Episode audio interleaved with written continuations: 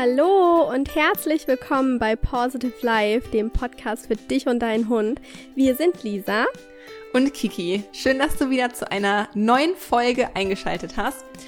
Und ich würde sagen, wir starten direkt. Wir befinden uns nämlich gerade mitten im Herbst und obwohl es eigentlich gestern mega kalt war, dass es gefroren hat. Ich glaube, bei mhm. dir hat sogar geschneit, hast du gesagt? Ja, ja, äh, richtig heftig irgendwie. Ich bin noch gar nicht so in Herbststimmung oder beziehungsweise in Winterstimmung angekommen. Ähm, also es könnte auf jeden Fall schon Winter sein, wenn man sich das mal so anguckt. Und passend zu dieser Jahreszeit geht es auch wieder los ähm, mit den Läufigkeiten bei den Hündinnen. Darum soll es nämlich in der heutigen Folge gehen. Aber vorher haben wir noch eine kleine Ankündigung zu machen. Genau. Also wie Kiki gerade schon gesagt hat, bei uns hat es heute schon ein bisschen geschneit und ich habe mich schon megamäßig darüber gefreut. Und ich habe schon so viel Weihnachtsdeko gekauft. Du gehst schon voll ab, ne? Du ja. bist schon richtig im ich Mut. bin so in Weihnachtsstimmung und höre die ganze Zeit schon Weihnachtslieder und passend dazu planen wir gerade unseren Positive Life Adventskalender fertig. Yay! Denn dieses Jahr gibt's natürlich auch wieder einen. Und ähm, ja, ich freue mich da schon so mega, mega, mega drauf. Und jeden mhm. Tag gibt's was ganz, ganz Tolles, was zu gewinnen. Es gibt was Schönes für den Hund oder für dich als Halter. Und ab heute ja. kannst du dich dafür anmelden. Und zwar für den Adventskalender Newsletter. Nur wenn du dich da anmeldest, kannst du am Adventskalender ähm, auch teilnehmen. Der ist kostenlos, kostet dich gar nichts, einfach unverbindlich anmelden und die Anmeldung findest du auf der Startseite auf www.positive-live.de und an alle, die letztes Jahr schon mitgemacht haben, auch ihr müsst euch nochmal neu anmelden. Ähm, aber das geht einfach ganz schnell. Einfach nur E-Mail eintragen, Name und dann habt ihr schon die erste E-Mail im Postfach. Ihr bekommt mhm. natürlich Reminder-E-Mails, damit ihr kein Türchen verpasst. Lasst euch das wirklich nicht entgehen. Es warten so viele tolle Gewinne von uns und von tollen Filmen, die uns beim Adventskalender unterstützen. Also, ich freue mich total drauf. Ja, mega. Also, letztes Jahr war unser Adventskalender echt schon ein mega Erfolg. Wir hatten letztes Jahr schon ganz viele wundervolle Partner an unserer Seite und auch dieses Jahr wieder ganz viele richtig tolle Unternehmen, die wir von Herzen gerne unterstützen und mit denen wir uns auch einfach identifizieren können.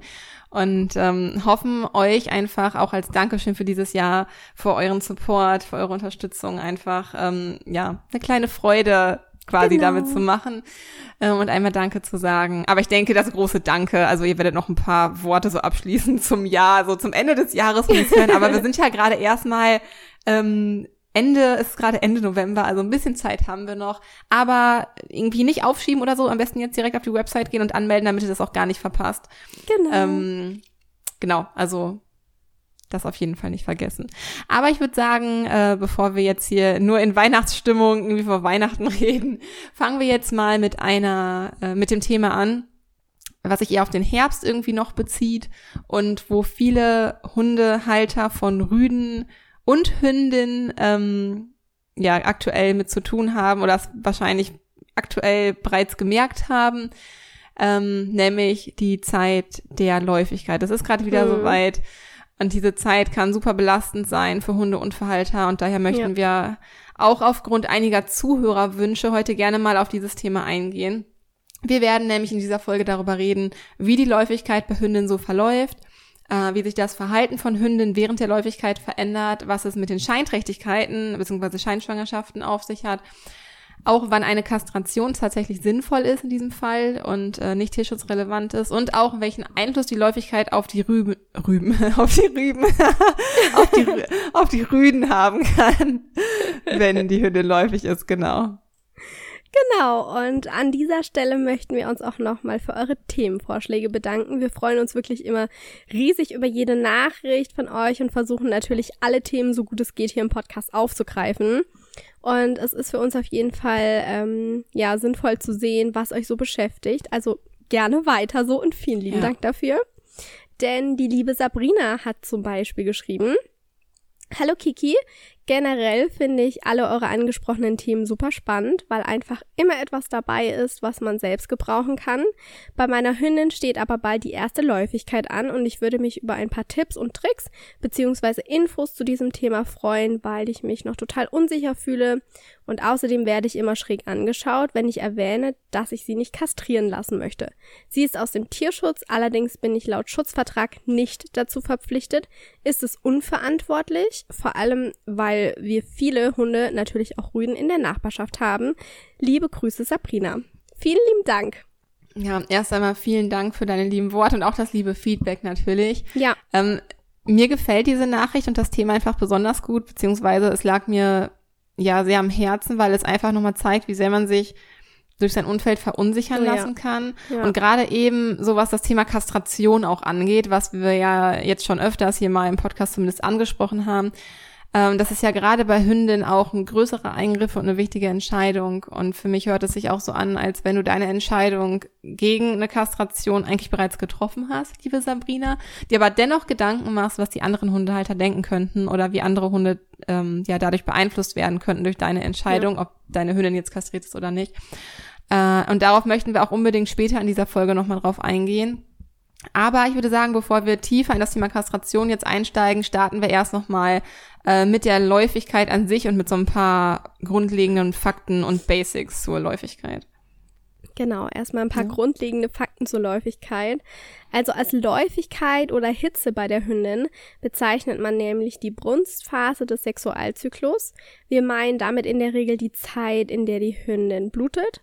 In der fruchtbaren Phase mit dem Eisprung, in der eine Hündin normalerweise paarungsbereit ist, das ist die eigentliche Standhitze.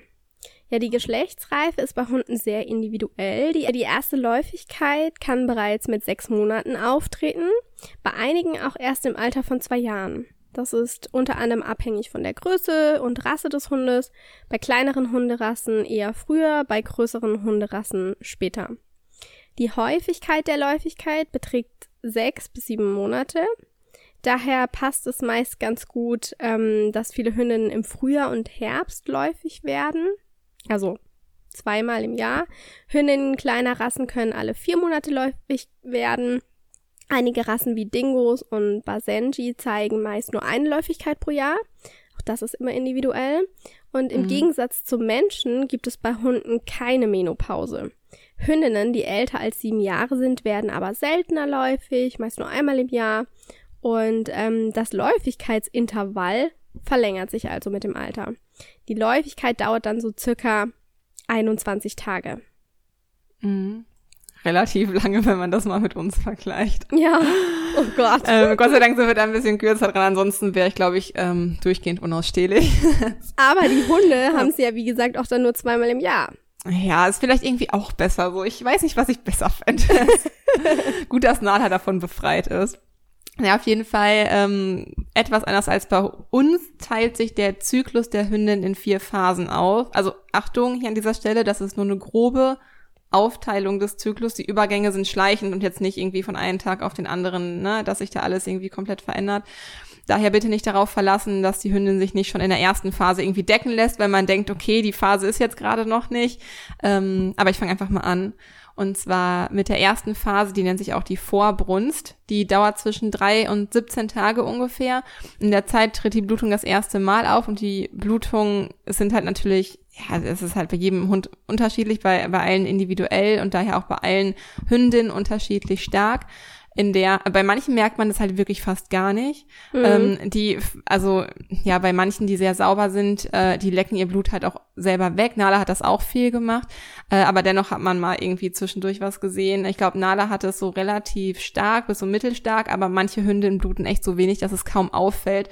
Und da in der Zeit muss man echt ganz besonders darauf achten, ähm, dass man dann halt die, die Läufigkeit überhaupt erkennt an seiner Hündin und äh, dementsprechend irgendwie auf das Verhalten achten und ganz genau beobachten, ähm, wie sich das Verhalten der Hündin ändert. Aber auch da gehen wir gleich nochmal drauf ein.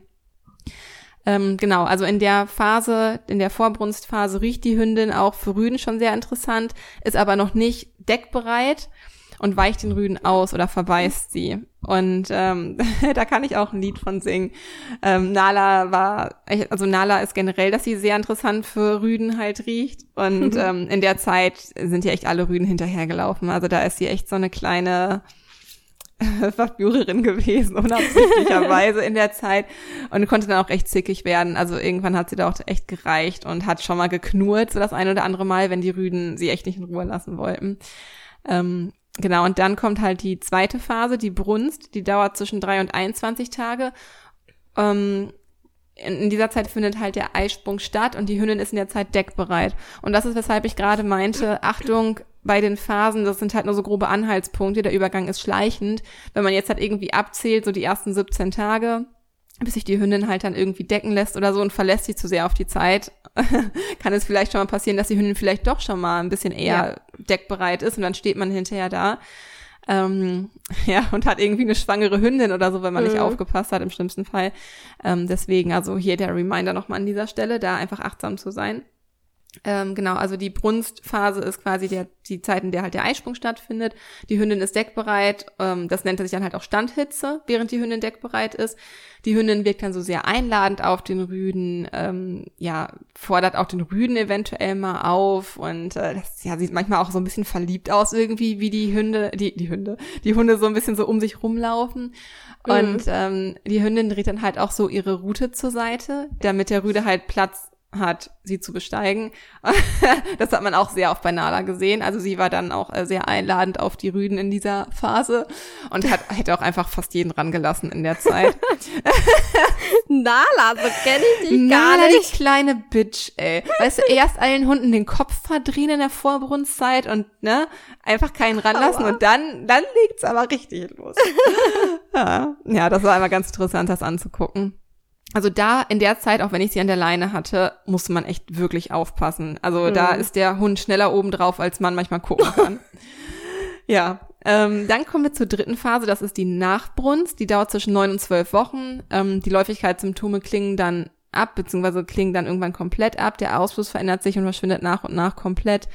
Und ähm, dann kommt anschließend eigentlich nur noch die vierte Phase, das ist die Ruhephase und das ist halt einfach quasi die Zeit, ähm, die halt zwischen ja, also die, die Zeit zwischen den beiden Läufigkeiten sozusagen. Mhm. In der Zeit gibt's keine weiteren Anzeichen für eine Läufigkeit. Diese Phase hält Wochen bis Monate an. Kann man sich auch denken, wenn es ja ungefähr alles oder zweimal im Jahr einfach nur die Hündin läufig ist. Ja, und dann geht's quasi mit der Vorbrunst wieder von vorne los. Das ist jetzt so der typische Zyklus bei einer Hündin, bei einer unkastrierten Hündin. Und genau. Mh, mm, kommen wir noch einmal ganz kurz, ich hatte es gerade einmal angerissen, zu den Veränderungen im Verhalten der Hündin in der Läufigkeit, beziehungsweise woran man erkennt, ähm, dass sich die Läufigkeit jetzt ankündigt. Bei Nala war es zum Beispiel auch so, dass sie relativ häufig markiert hat. Ich glaube, dass sie nicht nur markiert hat, um ihre eigenen Duftstoffe zu setzen, sondern sie war auch relativ zickig in der Zeit anderen Hündinnen gegenüber und ich glaube, dass sie einfach darauf reagiert hat, weil andere Hündinnen in der Zeit auch markiert haben, ähm, um auf ihre Läufigkeit aufmerksam zu machen, sie das überdecken wollte. Also sie war wirklich sehr zickig zu anderen Hündinnen und ähm, hat das halt wirklich so ein bisschen als Konkurrenz gesehen, weil evolutionsbedingt und einfach fortpflanzungsbedingt ist ja ihr Interesse danach, dass sie halt einfach ihre Gene an die an, ja, halt an ihre Nachkommen weitergeben kann. Und damit muss man ja auch irgendwie alle seine Konkurrenten ausstechen. Und äh, durch das Verteilen der Duftmarken, ja, gibt sie halt den Rüden quasi schon mal die Info, so Leute, ich ist jetzt hier soweit, riecht mich schon mal. Kommt zu mir. Äh, kommt zu mir, genau, sagt den Rüden in der Nachbarschaft schon mal Bescheid. Und ähm, ja, so steigt natürlich in der Zeit vor der Läufigkeit schon das Interesse anderer Rüden an ihrer Hündin enorm. Und Hunde haben ja so eine krass, so eine krasse Nase. Die riechen mhm. so viel, die können so viele Informationen halt einfach durch den Urin der Hunde ähm, einfach aufnehmen und riechen ja. einfach, dass die Hündin dann läufig ist. Da kann man sich hier gerade schon mal vorstellen, wenn da jetzt mehrere Hündinnen in der Nachbarschaft läufig sind, was mit den Rüden da gerade abgeht, wenn ja, die das alles das macht riechen. Nicht so Spaß, Gassi zu ja. gehen. Ja, ja, das glaube ich als Rüdenhalterin kannst du da bestimmt gleich auch noch eine Geschichte drüber ja. erzählen, nehme ich mal an. Aber ähm, ja, also es ist natürlich ein enormer Stress für den einen mehr, für den anderen Hund weniger. Nicht nur für Hündinnen, auch für Rüden in der Zeit. Und genau, also daran erkennt man das auf jeden Fall durch das häufigere Markieren, ähm, dadurch, dass die Hündinnen halt einfach zickiger werden, also werden können. Einige Hündinnen werden in der Zeit auch schwieriger abrufbar, also einfach weil der Ablenkungsgrad mhm. natürlich sehr viel höher ist. Ne?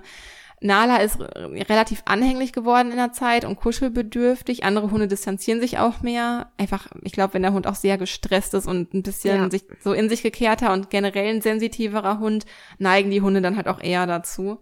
Wie Manche so können auch nicht so gut schlafen. Ja, genau. Also so eine innere Unruhe auch. Und also ich glaube, Lisi hat gleich auch noch einen ganz guten Tipp, ähm, wie man da halt einfach unterstützen kann, beziehungsweise genau. da gehen wir gleich auch noch ähm, drauf ein.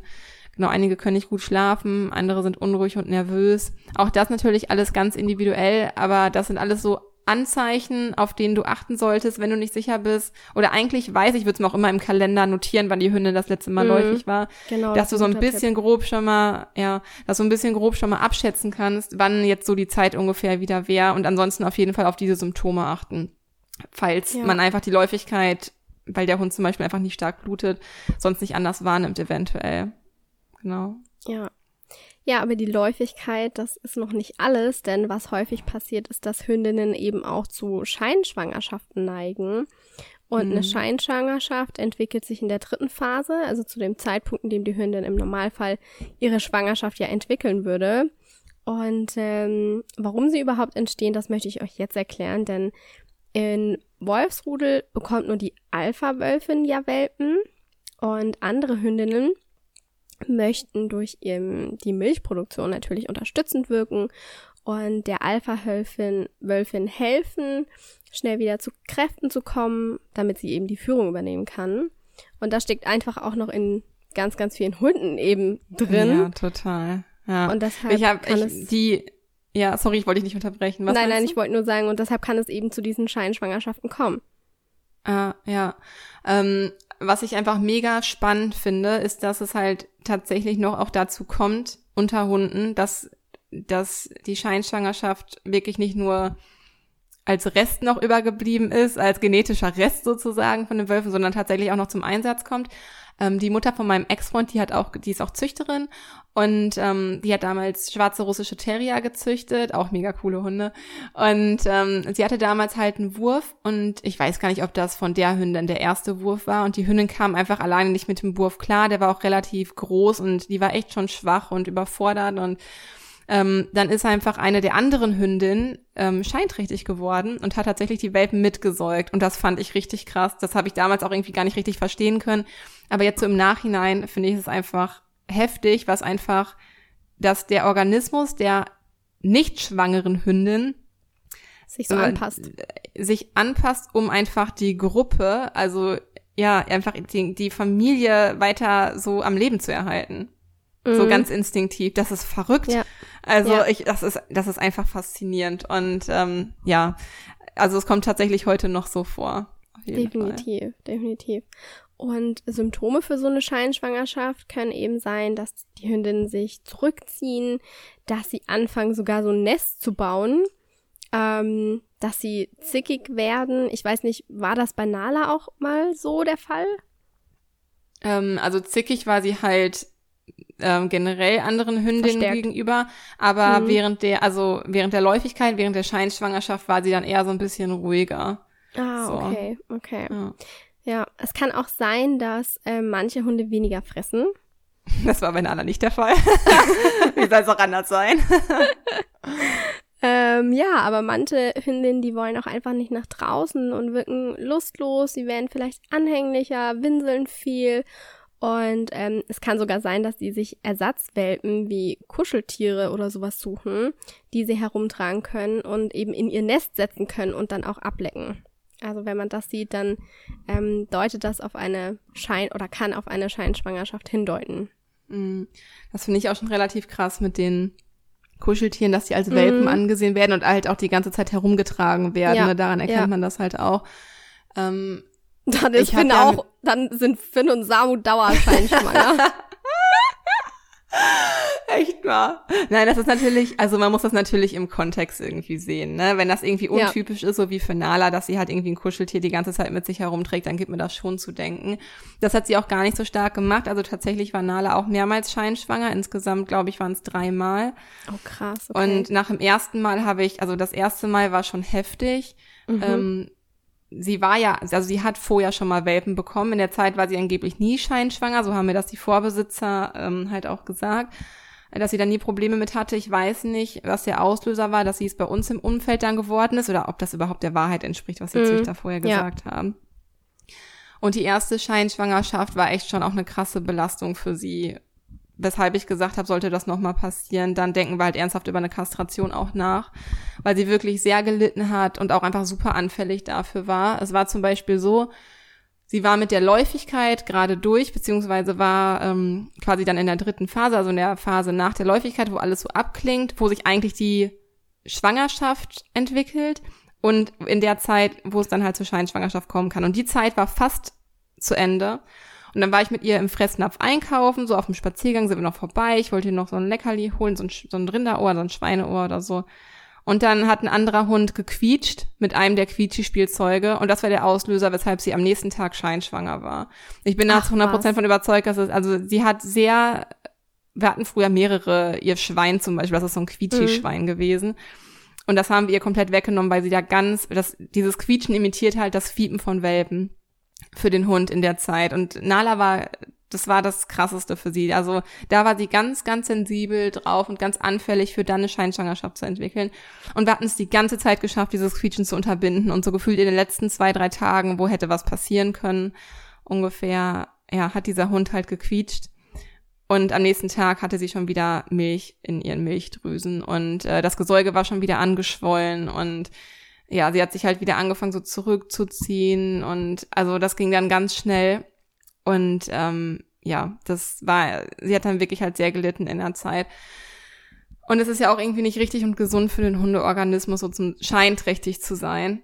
Ja, und mit jeder, mit jeder Scheinschwangerschaft steigt auch einfach das Risiko auf Mamatumore, also auf ähm, ähm, nicht Gebärmutterkrebs, Gesäugekrebs, Gesäugekrebs ist es, glaube ich, oder? Und ähm, das wollte ich natürlich nicht riskieren. Vor allem jedes Mal, nachdem sie läufig war, hatten wir mit einer Scheinschwangerschaft zu kämpfen. Das, ich wollte die ganzen Risiken nicht mehr eingehen, zumal auch einfach ähm, die Behandlung bei einer Scheinschwangerschaft auch nicht so gerade ohne ist. Da wird echt viel mit Hormonen gearbeitet. Ich habe damals jetzt nicht irgendwie ähm, einen Tierheilpraktiker oder sowas hinzugezogen, weil ich hatte ich irgendwie damals noch damals noch keine Berührung richtig mit. Aber das ist schon, ich habe mich einfach super unwohl damit gefühlt. Und wie gesagt, also Nala ging es halt nicht so gut in der Zeit. Was man aber unterstützend während einer Scheinschwangerschaft machen kann, wozu ich auf jeden Fall raten würde, ist erstmal Kuscheltiere entfernen, damit der Hund überhaupt nicht dazu kommt, das mit sich so rumzutragen und so Muttergefühle zu entwickeln. Ähm, alle Quietschis entfernen. Äh, das war ja bei uns so das allererste, was wir gemacht haben, damit einfach kein Hunde- bzw. Welpenfiepen mehr irgendwie imitiert werden kann. Äh, was man gut machen kann, ist den Hund ablenken. Also der muss jetzt nicht stattdessen vier Stunden draußen beschäftigt werden oder so, ähm, aber vielleicht einfach mal spazieren fahren, wo nicht so viele andere Hunde sind. Ähm, keine Übung mit dem Hund machen, irgendwie einen Trick in der Zeit lernen, worauf sich der Hund konzentrieren muss.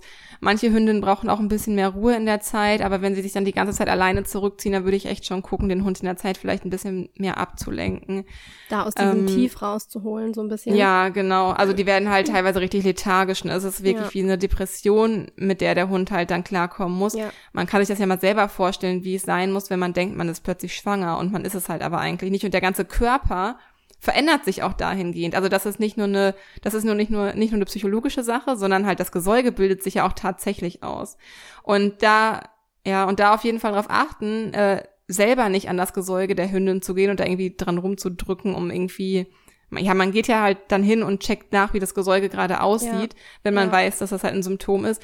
Das aber so wenig wie möglich anfassen und auch darauf achten, dass die Hündin nicht an ihr Gesäuge geht, weil kommt einmal der Saugimpuls der Welpen, also vermeintliche Saugimpuls der Welpen, äh, dadurch, dass man draufdrückt, an den Zitzen zum Beispiel, werden die Milchdrüsen halt dazu angeregt, weiter Milch zu produzieren. Das macht natürlich alles nur noch schlimmer und dadurch werden die Milchdrüsen dicker und das Gesäuge dicker und ja, außerdem kann Lecken am Gesäuge auch zu Entzündungen führen. Also da so gut es geht irgendwie aufpassen. Ja.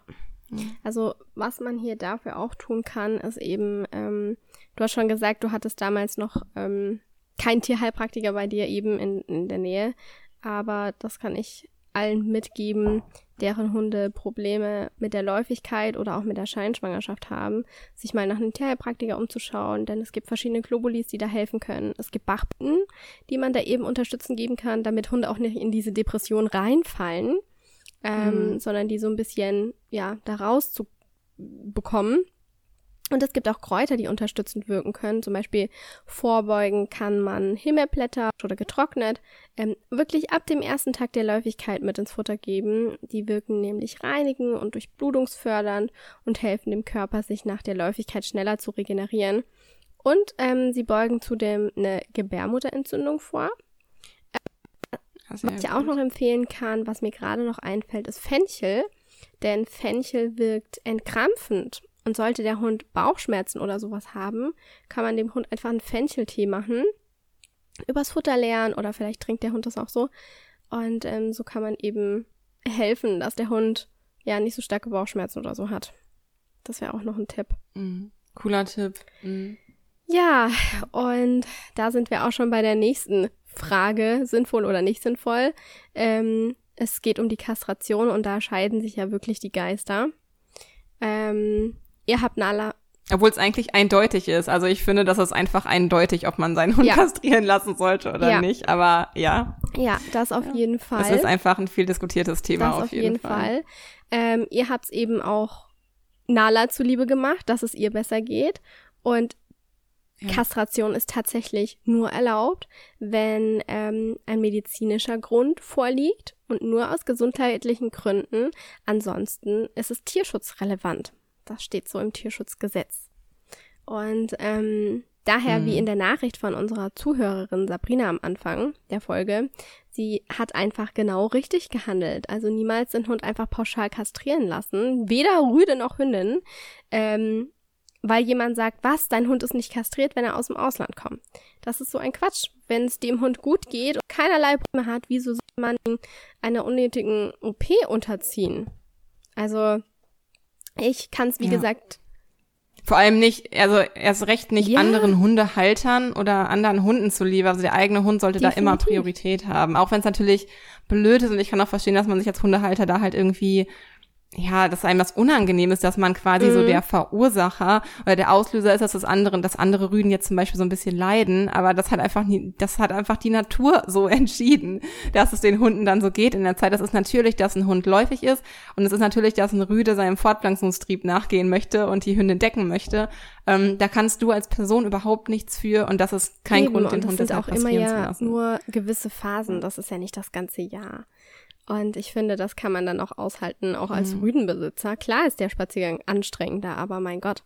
Ähm, da erzähle ich aber gleich noch was dazu. Denn ich finde es definitiv okay und auch wichtig, den Bedürfnissen des Hundes gerecht zu handeln und ebenso wie bei Nala, wenn der Hündin leidet, dass es einfach gesundheitliche Aspekte auch nach sich zieht, wie jetzt eine Hormonbehandlung oder dass der Hund einfach mhm. nicht mehr frisst, lethargisch ist und es zu Scheinträchtigkeiten kommt, dann würde ich definitiv dazu raten, den Hund kastrieren zu lassen.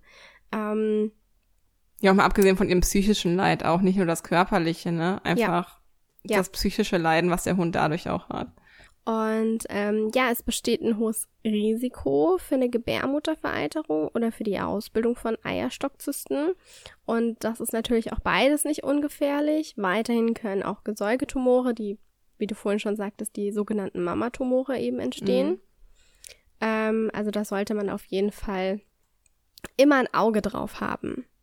Aber nicht einfach, wie gesagt, so kastrieren, weil man weil man denkt, ja, man macht das einfacher. So. Ja, ja, genau. genau.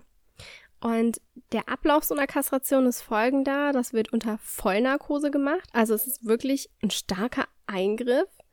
Ähm, der Bauch wird durch einen kleinen Schnitt geöffnet und anschließend werden beide Eierstöcke entfernt.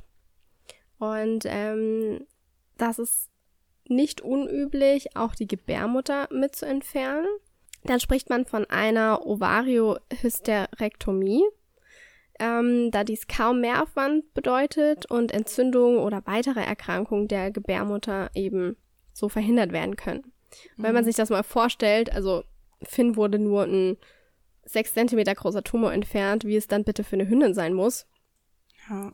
Wenn die das Vor allem das hinterlässt, das hinterlässt ja auch einfach ein Loch im Bauch sozusagen. Ja. Das ist schon viel, was im Körper weggenommen wird. Ne? Ja, das ist tatsächlich so. Also ich hatte es auch mit meiner Physio drüber und die hat auch gesagt, diese sechs Zentimeter große Tumor, da ist jetzt ein Loch im Bauch und das muss wieder gefüllt werden. Mhm. Und das ist halt schon echt Wahnsinn, wenn man sich das eben auch vorstellt ähm, bei einer Hündin. Das ist ja, hat ja einen größeren Umfang und mhm. ähm, wie gesagt, da sollte man sich das auf jeden Fall gut überlegen. Ähm, Hündinnen können auch sterilisiert werden. Dann werden die Eileiter nicht entfernt, sondern lediglich unterbunden. Das bedeutet, die Hündin ist dann nicht fruchtbar, kann also keine Welpen mehr bekommen, bleibt aber weiterhin läufig und bekommt auch Blutung. Ähm, ja, das bleibt jetzt, finde ich, jedem Hundehalter überlassen, aber unserer Meinung nach bietet dieser Eingriff jetzt keinen Vorteil. Ähm, weder der Hündin noch jetzt uns als Halter. Mhm. Und wenn man eben über so eine Operation nachdenkt, muss man halt auch darüber sich im Klaren sein, dass es immer ein Risiko mit sich bringt. Und ähm, ja, in solch einem Fall würden wir das nicht eingehen. Ja. Ähm, was wir definitiv nicht unterstützen, ist aus Bequemlichkeit des Halters, die Hündin zu kastrieren, weil die Blutflecken auf dem Boden stören oder ähm, ja, weil man zum Beispiel bei vielen Rüden ähm, in der Nachbarschaft wohnt und man dem irgendwie aus dem Weg gehen möchte. Also wirklich nur kastrieren, wenn medizinischer Grund vorliegt, denn auch dann ist es tatsächlich nur erlaubt. Aber ich glaube, da müssten wir doch mal auf eine komplette Folge drauf eingehen zur Kastration, dann auch mhm. über Rüden sprechen. Ich glaube, das ja. sprengt hier sonst den Rahmen. Ich glaube, wir sind auch schon öfters, haben es halt öfters mal angesprochen in mehreren Podcast-Folgen. Ich glaube auch mal in einem Q&A, ich bin mir gerade gar nicht sicher. Ja. Ähm, sind aber eigentlich immer mehr auf die Hündin als auf die Rüden eingegangen und ich finde es eigentlich super wichtig und interessant, das auch nochmal für die Rüden zu klären, weil generell mhm würde ich sagen, werden Rüden halt schon häufiger kastriert als Hündin, auch einfach weil ja. die Operation günstiger ist und weil es heutzutage immer noch relativ üblich ist. Ähm, ich glaube auch, dass es viele interessiert, daher lass uns da echt mal eine Einzelfolge ja. machen. Also machen wir auf jeden Fall. Es kommt demnächst noch eine Einzelfolge zum Thema Kastration. Genau. Ähm, da möchte ich jetzt noch gerne darauf eingehen, was ich gerade schon angesprochen hatte, wie du deine Hündin während der Läufigkeit unterstützen kannst. Ähm, einiges haben wir ja gerade schon gesagt, also durch Spaziergänge zum Beispiel äh, ablenken oder durch Übungen irgendwie ablenken oder so. Ähm, Spaziergänge können halt aber auch einfach anstrengend werden, weil viele Begegnungen mit Hunden da sind und gerade Vinala, wenn sie viele Rüden anzieht mhm. ähm, und zickig zu Hündin ist, ist jeder Hund ein eine potenzielle Konfliktsituation. Ähm, und da kann das natürlich echt schon intensiv werden und vielleicht auch schon mal, ja, unentspannt. Ja, zu Auseinandersetzung, unentspannt und zu wirklich zur Auseinandersetzung zwischen den Hunden kommen. Von daher, ich glaube, da muss man ein bisschen abwägen, wie der eigene Hund so reagiert und das mal ein bisschen beobachten, um seinen Hund da auch einfach kennenzulernen. Ähm, ansonsten würde ich echt in der Zeit da spazieren gehen, wo weniger Hunde sind. Und ähm, ja, genau. Ähm, einige Hunde versuchen sich halt auch, also versuchen auch die Situation zu meiden, indem sie sich ähm, verstecken, also so hinterm Halter oder zum Beispiel auch so in den Freeze-Mode gehen als, ähm, als Stressstrategie, also einfach stehen bleiben und äh, irgendwie hoffen, der Situation somit aus dem Weg zu gehen und gar nicht auf sich aufmerksam zu machen. Ähm, das kann halt auch passieren. Gerade dann, finde ich, lohnt es sich, da spazieren zu gehen, wo keine anderen Hunde sind. Einige ergeben sich auch einfach, weil sie irgendwann einfach nicht mehr können, ähm, also dem standhalten können. Ähm, den anderen Hunden halt irgendwie ständig ähm, ja, also ständig halt dem so entgegenzustehen. Das ist ja auch einfach anstrengend und wieder andere versuchen, ähm, die Rüden zum Beispiel durch Spielaufforderung abzulenken ähm, von dem eigentlichen Fortpflanzungsakt. Aber hier ist halt auch, also bei jedem Hund unterschiedlich und ich glaube auch nicht nur bei jeder Hündin unterschiedlich, sondern auch je nachdem, auf welchem Hund sie trifft und wie er ihr gerade passt. So. Aber gerade in solchen Situationen, ähm, wenn der Hund versucht, die Situation zu meiden oder es jemand einfach zu viel wird, ist es besonders wichtig als Halter, seine Hündin einschätzen zu lernen und für sie auch einzustehen und ihr bei Hilflosigkeit zu helfen und die Rüden vom Halt zu schaffen. Ich habe das zum Beispiel immer so gemacht, ähm, Nala war es halt teilweise wirklich echt irgendwann leid und die anderen Hundebesitzer haben ihre Rüden oftmals einfach nicht zurückgerufen und sie halt einfach machen lassen. Also ja, es kommt halt einfach regelmäßig vor. Es, also man ist davor nicht geschützt und man ist einfach als Hundehalter einer Hündin, ist man halt einfach am kürzeren Hebel, weil man selbst hat hinterher die schwangere Hündin da, man hat die Welpen da, man hat die ganzen Tierarztkosten da, das Risiko, dass dem Hund was in der Schwangerschaft passiert oder bei der Geburt passiert. Also letztendlich ist man als Hundehalter einer Hündin halt einfach am kürzeren Hebel und deswegen ähm, Genau, also sollte das halt der Fall sein, dass die Leute ihre Hunde nicht zurückgerufen haben, dann bin ich halt wirklich mit meinen Beinen zwischen Rüde und Nalas Hinterteil gegangen und habe versucht, den Hund wegzuschieben. Viele Hunde sind einfach, wenn man sowas macht, total, es funktioniert einfach durch den Überraschungsmoment, weil die es einfach nicht gewohnt sind, dass der Mensch dazwischen geht, was ja auch schon einiges sagt. Ähm, aber es ist natürlich auch ein bisschen risikoreich. Also hier sollte man, glaube ich, echt schon gucken, den Hund irgendwie so gut es geht einschätzen zu können, weil für Rüden ist halt einfach, oder generell für Hunde, der ist der, der Trieb, sich fortzupflanzen, ist halt einfach so das Krasseste. Das ist der stärkste Antrieb. Und wenn der Hund einfach jetzt wirklich will, und dann geht man so dazwischen, dann kann es halt durchaus auch mal sein, dass der Hund vielleicht mal zuschnappt oder sich irgendwie nicht verteidigt, aber halt, ja, doch seine Situation verteidigt, um halt einfach sich fortpflanzen zu können. Das ist schon ein bisschen mit Risiko geht schon ein bisschen mit einem Risiko einher, finde ich, aber ich habe es halt immer riskiert. Wenn die Situation überhaupt so weit gekommen ist, am besten soll man es natürlich gar nicht so weit kommen lassen. Ähm, ist bisher auch nie was passiert, weil spätestens da sehen dann halt auch die Hundehalter, auch nachdem man gesagt hat, können sie ihren Hund bitte zurückrufen, sehen die dann, dass man es ernst meint und dass man halt auch dazwischen gehen würde und halt auch seinen Hund vor dem anderen Hund verteidigen würde. Und spätestens da reagieren dann halt auch viele andere Hundehalter. Ja, ansonsten einfach den Hund zur Sicherheit an die Leine nehmen, das sowieso. Das habe ich in der Zeit immer gemacht. Nala war in der Zeit auch nie an der Schleppleine. Das, man hat einfach bei einer 10 Meter oder auch bei einer 5 Meter Schlepp einfach kaum, ähm, da, die Distanz ist trotzdem noch zu hoch, um da vernünftig eingreifen zu können, finde ich. Ja, und ja, und sollten Rüden halt anderer Hundehalter äh, auch nach Aufforderung halt einfach ihren Hund nicht anleihen, dann echt besser. Und das mit dem Bein dazwischen gehen klappt nicht, würde ich echt besser weggehen, also oder den Weg zurückgehen oder im großen Bogen, wenn das irgendwie möglich ist, am Mensch-Hund-Team vorbeilaufen. Ähm, oder wie gesagt, sich vor den eigenen Hund hinstellen und die anderen Hunde versuchen abzublocken. Ähm, oder halt irgendwie so eine Stoppgeste machen oder halt auch einfach laut und deutlich Stopp zu dem Hund zu sagen. Die meisten reißt das vor Überraschung einfach schon so aus dem Moment raus, dass es zumindest kurzzeitig halt irgendwie wirkt. Ähm, also da kann man die Hündin dann während der Läufigkeit vor anderen Hunden äh, ganz gut mit unterstützen. Also niemals die Hündin in der Situation alleine lassen. Gerade der Punkt Sicherheit ist einer der Grundpfeiler für die Mensch-Hund-Bindung. Und hier kann man als Halter einfach super zeigen, seinem Hund vermitteln, dass er einem vertrauen kann, dass man ihn, dass man ihn lesen kann und dass man ihn versteht und der Hund sich halt einfach verstanden fühlt. Das ist ja super bindungsfördernd, wenn der Hund weiß, er kann sich jetzt auf seinen Menschen verlassen, er weiß, was hier abgeht und steht für, steht für ihn ein, wenn er einfach da machtlos ist. Gerade bei kleineren Hündinnen und großen Rüden, boah, da muss man ja auch echt super aufpassen, dass das nicht irgendwie schief geht. Ähm, ja, also da kann man die Situation einfach ins Positive quasi umlenken. Natürlich ist nicht drauf ankommen lassen, dass so eine Situation äh, entsteht, um halt seinem Hund Sicherheit zeigen zu können, um dann daraus die Bindung zu stärken. So, also da nicht irgendwie mit falschem Ehrgeiz rangehen. Aber sollte so eine Situation entstehen, finde ich, kann man auch das Positive daraus sehen ähm, und versuchen, das halt irgendwie ja für sich zu nutzen und die Bindung dazu zu, dadurch zu stärken. Ja, definitiv. Ja. Also ähm, ich habe es vor kurzem sowieso selber jetzt erlebt, äh, wie meine ähm, zwei jetzt wieder auf läufige Hündinnen reagiert haben. Und da merkt man einfach, wie stark dieser Fortpflanzungstrieb bei den Hunden einfach drin sitzt, sage mhm. ich jetzt mal. Ja. Und wie die plötzlich und einfach auch anders sind, ne? Das ist ja auch voll überraschend für Rüdenhalter. Ja, die sind komplett anders. Also sie verhalten sich auch untereinander anders. Darauf gehe ich aber gleich nochmal ein. Ähm, denn generell können Rüden auch äh, wenn, wenn Hündinnen läufig sind, ein aggressiveres Verhalten zeigen, weil sie eben unbedingt die Hündin besteigen wollen und sich davon nicht abbringen lassen mhm. wollen, so wie Kiki gerade schon gesagt hat. Und die können sogar von zu Hause aus weglaufen. Ja, ähm, oh, schlimm. So weil, der weil sie, hm. weil, Ja, weil sie einfach, ich sag jetzt mal, Liebeskummer haben in dem Sinn, weil sie einfach zur ja. Hündin wollen ja. und einfach ähm, ihren Bedürfnissen, das ist ja ein ganz natürliches Bedürfnis für einen Hund, eben nachgehen wollen.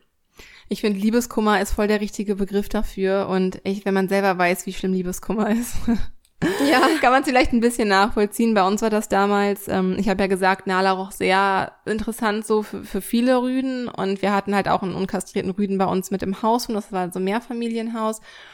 Und die, die Nachbarn haben einfach ihren Rüden immer draußen schlafen lassen auf dem Balkon, wenn Nala läufig war, weil der Hund durchgehend nur gejault hat.